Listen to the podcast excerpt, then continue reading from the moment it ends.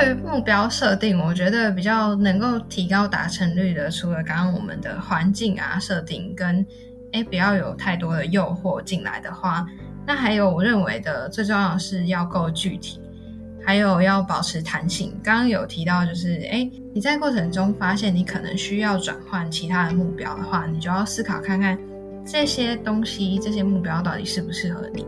那如果不适合的话，你也可以在。嗯，从中就是学着转变，学着转弯嘛。可是你必须要记得的是，从中都还是可以获得一些嗯宝贵的经验，甚至是这中间你可以获得到其他你意想不到得到的东西。所以我觉得，无论你有没有达到目标，任何的嗯前往这个目标的过程都是值得一试的。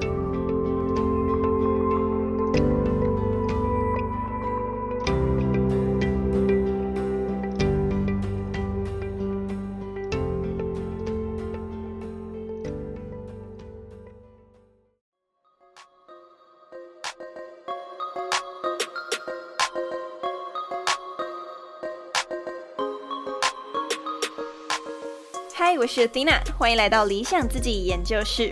在这里呢，我会和你聊聊如何探索自己的潜能，并从设计人生以及生活优化的角度，帮助你实践理想生活。准备好过上你的理想生活了吗？和我一起听下去吧。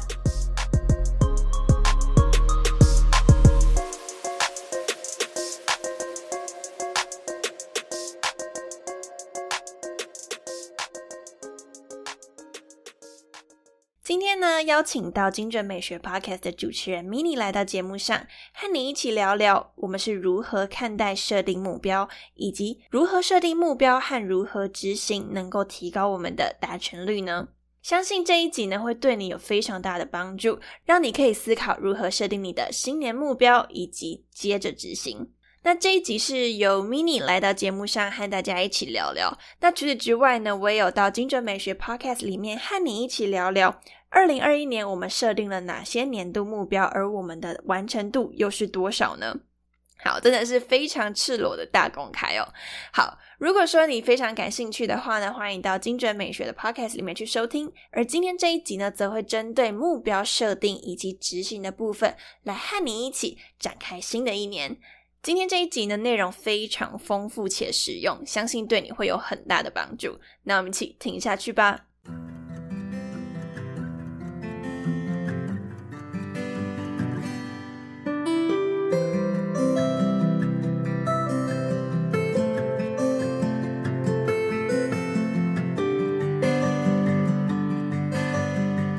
今天呢，非常荣幸邀请到精准美学 Podcast 的主持人 Mini 来到节目上，和我们一起聊聊新年的时候定定目标有没有什么需要注意的，以及我们怎么看待设定目标这件事情呢？嗯，好，所以就非常开心能够邀请到 Mini。一开始呢，想要先请 Mini 简单的跟我们自我介绍。Hello，各位理想自己研究室的听众朋友，大家好，我是 Mini。我自己呢，目前有在主持一个节目，是精准美学 Podcast。然后另外呢，我同时也是一位整理师，然后目前的话比较着重在发展一个 podcast 节目制作这一块。那同时呢，我有跟其他人在合作网络创业这个主题。然后，嗯，这个 IG 的部分会比较多介绍，所以如果有兴趣的话，可以在之后去到我的 IG 看一下。好，非常感谢 Mini，就是我也会把 Mini 的 IG 放在资讯栏的地方，所以如果大家对 Mini 感兴趣的话呢，也可以去他的 IG。嗯，好，那今天呢一开始呢，因为现在这个时间点刚好是新年的年初嘛，那很多人呢会去回顾自己的去年，然后去帮自己新的一年定定目标，或者说在新的一年会有一些仪式。那想要先请问 Mini 说，哎，在新的一年呢，你有什么样的仪式是通常你会做的吗？嗯，新年的话，我自己相信一件事情，但我不知道其他人会怎么看。就是呢，有些人无论是宗教还是身心灵，都会提到一个观点，就是说，在新年刚开始，可能十五天啊，或头头几天的时候，蛮重要的，就是。我会相信，就是说，好的开始是成功一半这件事情。那会刻意的过得比较充实，然后去尝试很多我觉得稍微有点挑战的事情，同时也会让自己就是尽量的放松啊，充充电等等的。哦，所以你会在可能一月一号到一月十五号这十五天去充实自己吗？尽量，因为以前可能还要，比如说上课啊，然后以前可能也会需要，几乎啦，可能也会有其他的工作功课，那甚至常常都是刚好卡到期末考，所以基本上还是以尽力而为吧。嗯，对啊，那你呢？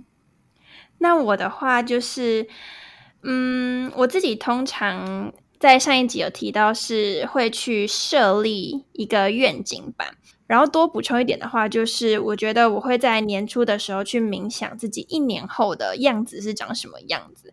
对，像我最近其实就已经开始在酝酿这个过程，就是开始去酝酿说，呃，有空就开始去思考自己接下来一年期望。的生活长什么样子，包含自己穿什么样的衣服，我的姿态，然后我正在做什么事情，然后我的生活长什么样子，会有一个想象力的一个练习。那在想象完之后，会把我想到的东西，就是用愿景版的方式具象化，记录下来，可能是图片，也可能是文字。那记下来之后，就是作为我今年可能推动我前进的一个动力，这样子。嗯，这是我自己新年会做的仪式。哦，冥想这一块我觉得蛮特别的。我自己其实觉得那个冥想啊，我以前的过往经验，我会蛮不敢去想象的。我也不知道为什么，就会不是没有想法，但我会很抗拒去面对未来的，就是好像许下大愿那种感觉。哦，是怕会有压力吗？就会觉得自己好像在做白日梦吧，不切实际那种感觉。嗯嗯，有的时候会有会有这样子的感觉，就是对我来说也会对。所以所以，mini 你算是比较喜欢那种活在当下，就是当下想做什么就就是往那个方向走的人吗？嗯，我觉得我比较随心所欲一点，但是我还是会。蛮知道自己想要达成的理想是哪些，可是我不太敢去用想象的，也可能是因为我以前很喜欢想象那些画面，但都没有真的达成。就我想象过于美好，但是现实就是比较残酷一点。比如说，我以前在嗯校外教学前一天晚上，我会想象就是哦出去玩一整天很美好，可是有时候其实跟我自己想象还是有点落差，就是出去玩不一定都是这么的。当然还是会累，或者说，嗯，可能会发现一些，嗯，跟自己想象有落差。比如说，嗯，游乐园人很多，根本没有办法那种快乐的玩到整整个全部的设施这样子。就小时候太天真了，可能现在这样有一点阴影吧。我觉得，嗯，就可能会有一些不可控的因素在里面，或许跟自己想象会有落差。嗯，没错，没错。哦，了解。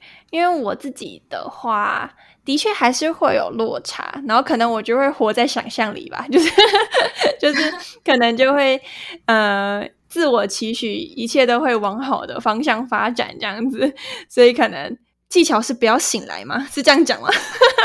没有啦，没有啦。对，就是可能。我觉得可能每个人适合的那个状态不太一样，就也蛮好奇听众你是属于哪一种，就是到底想象对你而言是会呃可能更焦虑的呢，还是说它会带给你动力等等？我相信每个人可能有自己的答案。嗯，诶，那蛮好奇，你刚刚说你算是一个随心所欲的人，好奇你是一个常设定目标的人吗？以及你怎么看待设定目标这件事情呢？嗯，目标对我来说，我之前有提过嘛，就是比较不太敢去面对，我也不太敢去想象，就是比较多是，哎，比如说在师长的鼓励啊，或者是说，哎，我参加什么活动，那甚至是课程，然后希望我们要去设定，好像就有点像是功课的感觉啦。那直到我在大学的过程。那时候也只是很随意的写下，那时候在系统里面需要填入自己的一些自传啊、故事等等。后来我发现，哎，我在之前设定的，比如说我在什么时候要达到，嗯，考到多亿免修的门槛啊，然后去实习，还有去我想要的打工的机会，就甚至是哪一些项目都有先随便的 写下来。嗯，没想到在后来看的时候才发现，哎，其实我都还记得我的目标，其实我根本就忘光了，都还是有达成啊，这样子。嗯，这个好酷，所以你其实已经忘记，但是你后来发现你都达到了。我觉得那个好像是因为我一直以来我都知道说，哦，我需要做完这些事情，那我不会去规定自己时间，甚至连那个数字都不会。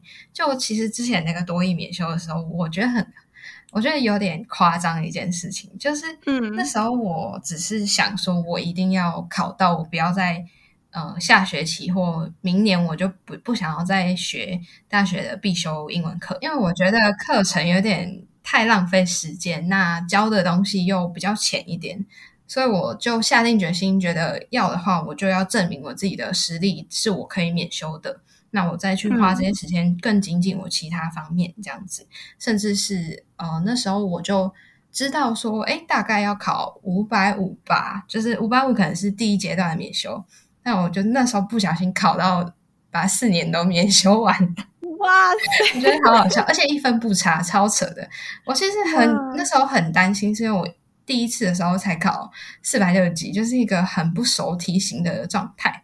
然后没想到我后来刚好达到这个门槛的时候，我整个就觉得啊，我少一分的话，我就要重考，就是到后续大四才能免修这样子。哇，这个就是完全无预期，但是却一个不小心达到的那种感觉。嗯，我对于目标还有数据，我超级抗拒，就尤其是期限啊，跟可能几天内要做到什么样的成绩，就对我来说，我就是喜欢逃避这个数字啊、目标还有数据这三件事情，哦，还有期限啊，我觉得这个刚好。我想要连到我自己身上，就是其实我自己过往是一个很爱设定目标的人，就从高中到现在，对。然后因为对我来说，目标像是给自己方向跟动力。因为在过往可能蛮不喜欢那种漫无目的的感觉，我需要有一个有点像呃定锚的东西把我定住，我才会比较安心。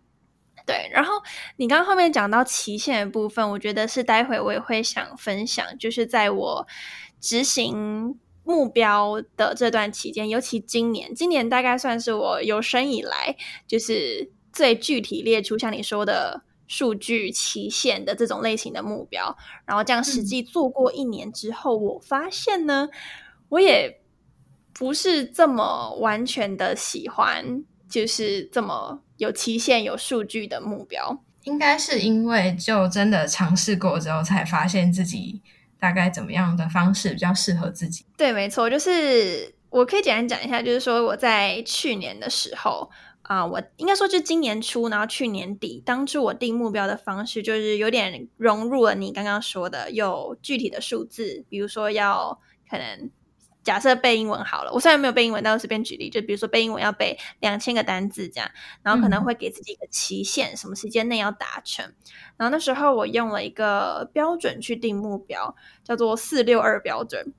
然后四是一定能达成，六是努力能达成，二是很有挑战的目标。就四的话，就是说就是要挑出四个一定能达成的目标这样子，然后后面以此类推。然后最后总共我还把它有点像是。等比例放大一点点，变成啊，一定能达成的是七个目标，然后努力能达成是十个，然后很有挑战的目标是三个，总共二十个目标。然后这二十个里面呢，就是分别会是跟家庭、健康、人际、理财、工作、学习、挑战、娱乐有关。对，就变得蛮蛮复杂，对，有点复杂。对，但那时候。啊，是这样子定定，但是经过这一年之后，我的体悟是，我觉得一年内的变化性太大了。就是有的时候可能年初你定的，可能到年终已经不适合，或者是说你到年终获得了新的机会，不得不要舍弃一个部分的目标等等，所以。其实到新的一年，我想换个方式，因为这种很数据化、很很期限在赶 d a y l i g h t 的方式，我觉得，嗯，的确会帮助自己有有动力，然后要去赶目标，然后甚至也会有达成的那种，就是真的过了那个达成门槛的那种爽感。但也 同等的，对，但也同等的，就是在赶目标的过程中，真的很像在公司里面工作，你在赶业绩，然后却失去了一点点生活的弹性跟变化。所以在明年，我就是蛮确定要转换一个定目标的方式，就是嗯。分成两个部分，一个是习惯养成，对，那习惯养成会有点延续过往定目标的方式，就是它可以蛮具体，比如说一周要运动两天，然后一次几分钟，所以这种还是可以延续目标定定那种要具体化、要数据化的这个概念，所以这是习惯养成部分。但是剩下的跟习惯无关的，我就会变成是有点像你你我们上一集提到的嘛，就是你说。就是融为自己的一部分。比方说，我定了三个元素，一个是生活生涯的探索，第二个是英文，第三个是论文。因为我明年要去读研究所，所以我就可能定着这三个核心的目标。然后我只要知道说，这三个是我现在人生的重心。然后我一直有在这三条路上前进，然后去学习。对我而言就够了，就是我不会在上面定说我一定要达成什么，就不会。然后只要有在前进就可以。然后唯一一个可能还会保留要这么数据化的，应该只会剩下习惯养成的部分，像是理财、学习或是呃健康方面的、运动方面的这一块会保持。对，然后。可能去年是用那种一整年的方式去排目标，今年可能会想说先以半年为单位，因为一年的变化性太大，所以等说可能半年过了之后，先做一个简单的回顾，然后再定下半年的目标。我觉得对我而言会比较好一点，不然很容易后继无力。就不知道 mini 有没有这样的的经验？就我也蛮想听，会不会有这样子的？对，还是只有我这种困扰？对对对对对，这大概是。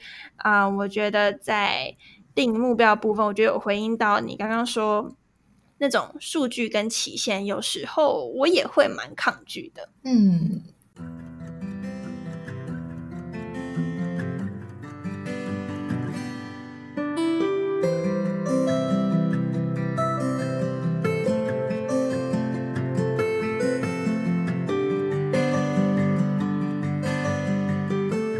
觉得。我蛮在意缓冲的，因为刚刚有提到，比如说会不会抗拒这个，呃，可能偏 KPI 或数据啊，甚至是就有点在赶着什么期限的嘛。那我在过去的经验以来，我发觉我好像没有这么大的压力。在第一个是可能我的在乎程度没有这么高，然后第二个是我知道我自己可能在于习惯上没有办法。持之以恒到，哎，我就是固定每个月好，假设每个月一定要达到三次运动，好了，假设就是讲比较夸张一点。但有些事情真的，哎，就是内化到我内心或我的生活了。所以，像嗯，在生活中有空档，然后或者说，哎，跟朋友的聚会啊，甚至是我在我平常学习好了，或者是娱乐。这些我觉得都没有说，哎，我要给自己有个什么雏形出来。那可是针对于那个目标这件事情，我觉得弹性啊蛮重要的。然后我也想分享一下我去年定定目标的方式，然后还有后续的一些改变吧。就是我在这中间呢，我在每一年的时候，其实我把一整年拆分成。哦，我现在讲的比较是去年的。我去年二零二一年的时候，我把目标拆分成每一个季度大概做什么，那还有每一个月想要完成的项目。可是如果那个月没有完成，那这整个季度都是一个弹性嘛，就是说我如果哎进度超前，我可以先完成下一个月的事情，但来不及也没关系，我可以做一个缓冲，所以我留了很大一个区块是给自己缓冲的。然后呢？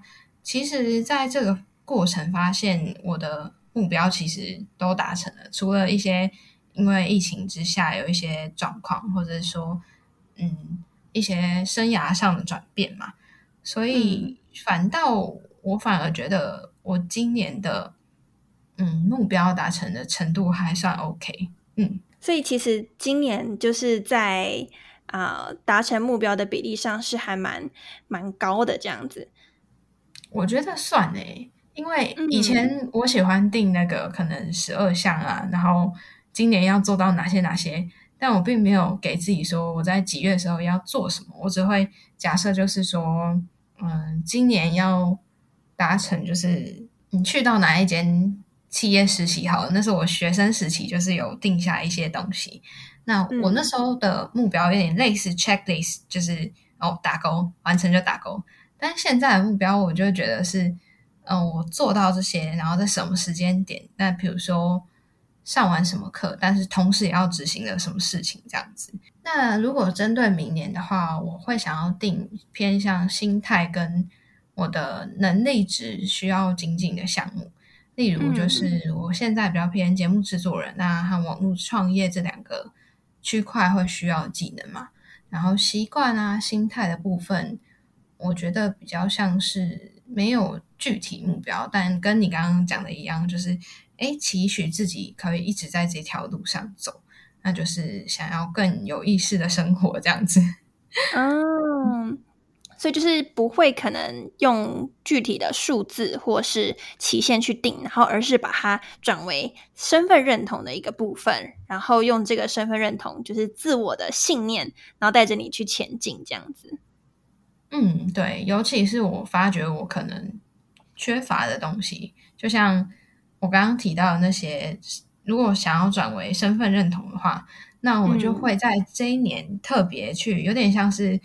主题的年份啊，或者是年度的，嗯，年度的一个大事件的感觉，就是我可能在看书、看剧啊，还是平常的嗯生活过程中，我会刻意去接触偏向我想要的养成习惯，或者是在心态上的改变有相关主题的东西，这样子。哦，懂，就是去让自己沉浸在相关的环境里面。嗯，对啊，没错。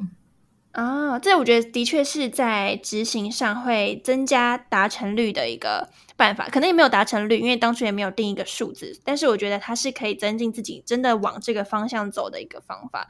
就像，嗯，有的人可能希望培养自己是要啊会读书，然后喜欢看书的人，那这个时候如果。沉浸在一个书香的氛围里面，或者是一个读书会的氛围里面，其实比较容易去达成这样子的目标。所以，我觉得你也让我有一个醒思，就是说，嗯，在定那个计划表之前，我觉得可以先去调整自己的环境，就有点像你整理师的那个那个。思维吧，就是可能先让你的环境是处在于符合你这个身份认同的情况，那你会比较容易去做到你想做的事情。嗯，尤其那个环境这块，我刚刚也其实也心里有蛮有感的。尤其是像之前我看那个《原子习惯》这本书，那甚至是在讲习惯啊、生产力这一块，都有提到，就是。如果今天你想要减肥，你不可能每天都堆在零食堆里面吧？嗯，真的，对啊，爆啊！我，没错，就是一个环境的设定，或者是你要自己去营造啊，甚至你要主动去接近，都非常重要。嗯，认同认同。对，有时候在定计划之前，先去调整环境，包含你的朋友，或许也是一个。假设你今天要戒酒。假设啊，你是一个爱喝酒，随便举例，对，就是假设你是一个爱喝酒的人，然后你想要戒酒，那当你的周围朋友都是爱喝酒的时候，你会很难去戒掉它，因为当朋友要约你，出于你人际的考量，你就觉得啊，就是姐妹哥们一场，我应该去一下。那这样对于你改善习惯会有很大的挑战，即便你已经告诉自己说我一天只能，哎，不，即便你已经告诉自己说我一周只能喝一瓶。但是当聚会有三场以上的时候，你就会难以抗拒。所以在整理环境的部分，我觉得也是非常重要的。这叫这叫什么？这叫杂讯嘛？就是就是你们整理师的那个语言是叫就是生活中的杂讯吗？我觉得如果今天是在这样子环境的话，我会喜欢讲的是排除诱惑。那如果说，哎，今天如果是用呃比较像是我们要养成习惯的话，那我会觉得这个就是作为。舍去不必要的断舍离，就是物品类，或者说，哎，生活中都蛮适用的。嗯，懂。嗯，了解。就是这我觉得也可以提供给大家一个不错的思考，去整理自己的生活。嗯，刚刚提到那个杂讯的部分，我觉得也算是在定定目标，或者说我们在前往一个新的状态的时候，你想要设定一个一个环境啊，你中间会遇到困难，就像可能你会因为。嗯，像一直看到某些广告，让你会想要吃零食好了。那或者是哎，你看到什么东西，你会让你想要去到酒吧喝酒好了。那这些其实都是杂讯，它就是比较会来打扰你的。那如果想要借借由一些方式排除的话，那可能就是，变成说你要退订这些广告，或者是说你要把。哎，你会容易看到这些的的管道，你都要通通支开。那这样的话，其实这样子，它就可以变成无形中帮助到你。杂讯有点像是一个干扰的频率的感觉，我是会这么觉得。嗯，啊，我想到我自己有一个，就是我其实已经这样做大概一年了，就是我会把手机的通知。基本上都关闭，只留下电话。然后电话我还设定说，他要打第二遍，我的手机才会响。所以基本上就是很难找到我。然后，嗯，对，那因为对我来说，跳那些通知出来。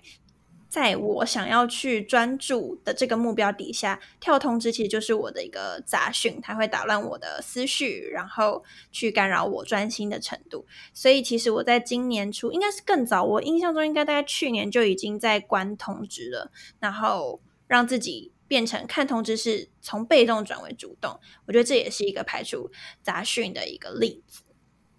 嗯，这个我觉得蛮重要。然后我也。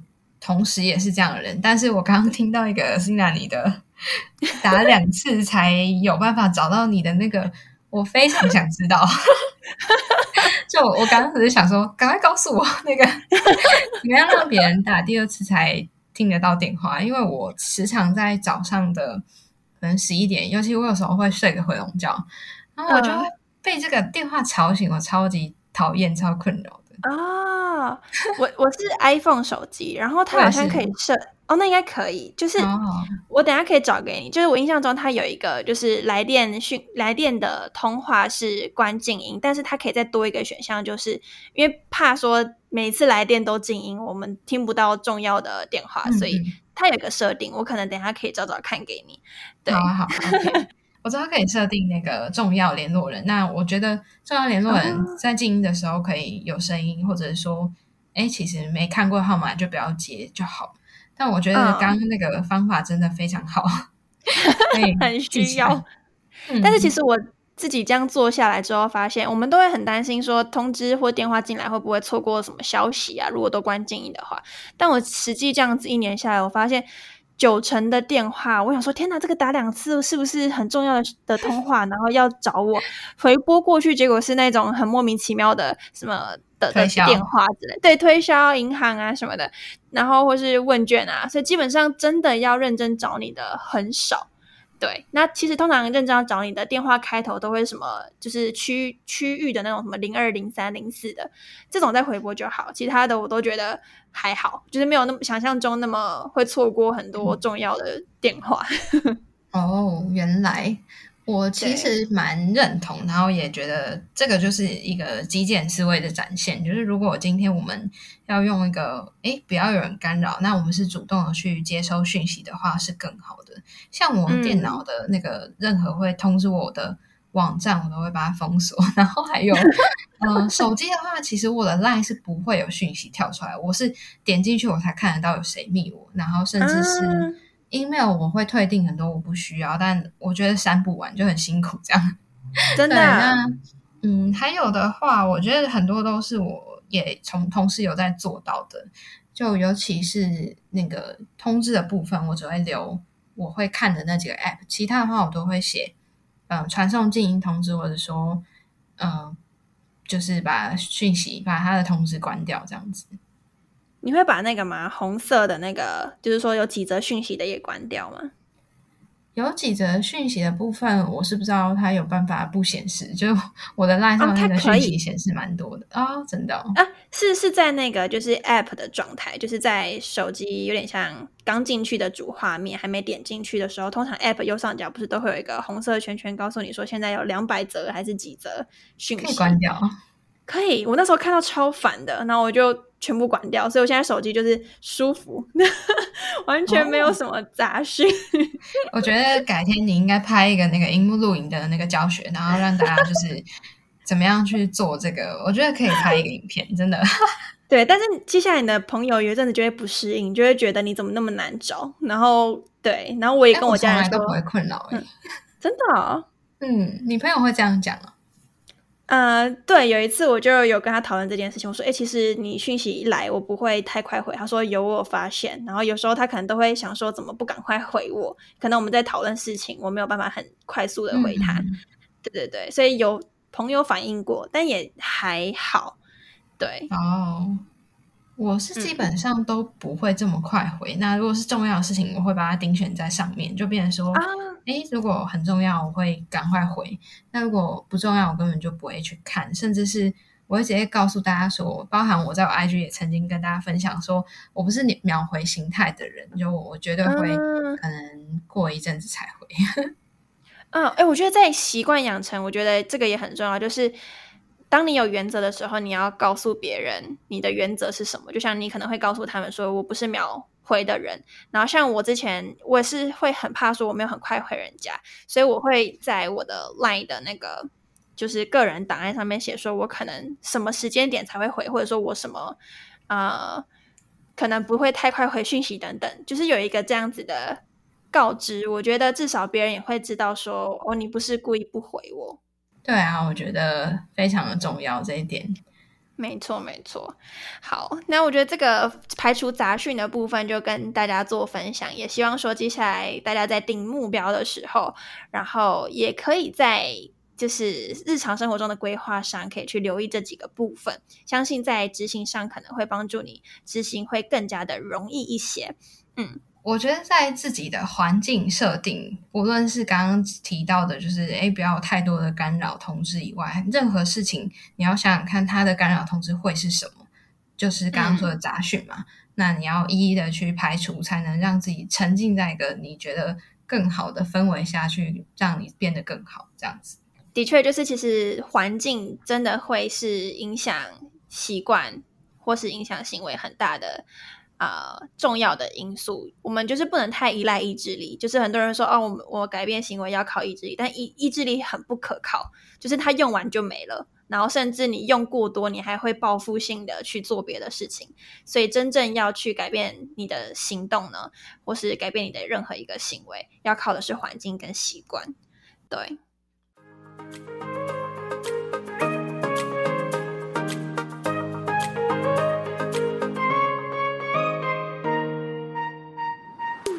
想要迈向你的理想生活吗？第一步，先探寻自己的内在渴望。我和精准美学 Podcast 的主持人 Mini 即将在一月十五号星期六举办线下的工作坊，让我们一起陪你照亮你的潜在渴望，描绘心中的目标蓝图。详细资讯及报名链接，请见资讯栏或是我的 IG Athena 点二零四 A T H E N A 点二零四。我们当天见喽！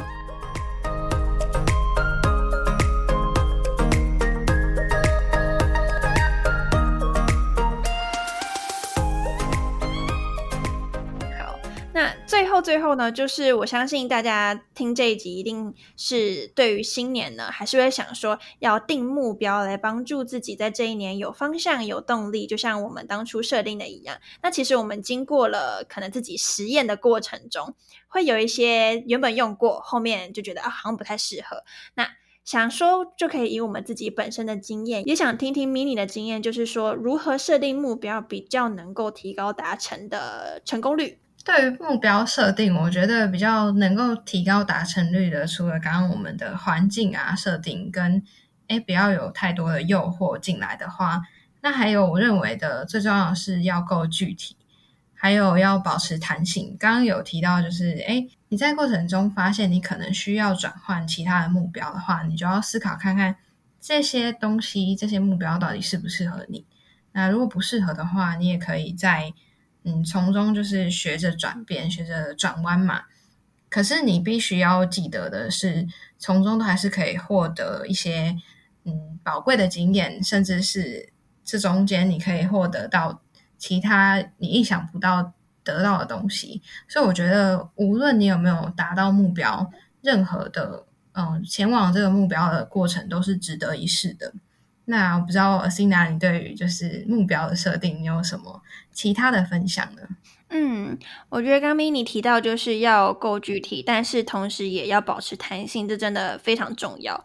就是有些目标我们可能要很清楚，说假设要考到多一证照，好了，它要够具体，而不是说我要考过一个证照，这样就稍微模糊了一点。那同时也要去保持一个。弹性就是可能平常在执行的过程中，或许不用把自己逼得太紧，然后不用像在赶 KPI 那种感觉。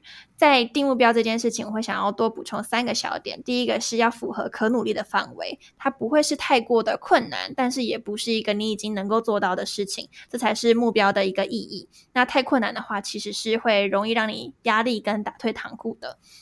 在第二件事情，就是我觉得一定要是自己在意的。然后是你真的想要做到这件事，而不是这个世俗告诉你说你要瘦多少，或者是说你一定要升迁，然后你一定要拿多少钱，因此你把这个定为自己的目标。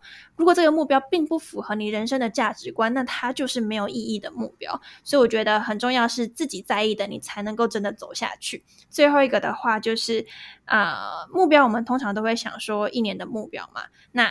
要适时的去切小等份，比方说，在一年想要达到的目标之后，要往前反推。那我在这三个月要做到什么？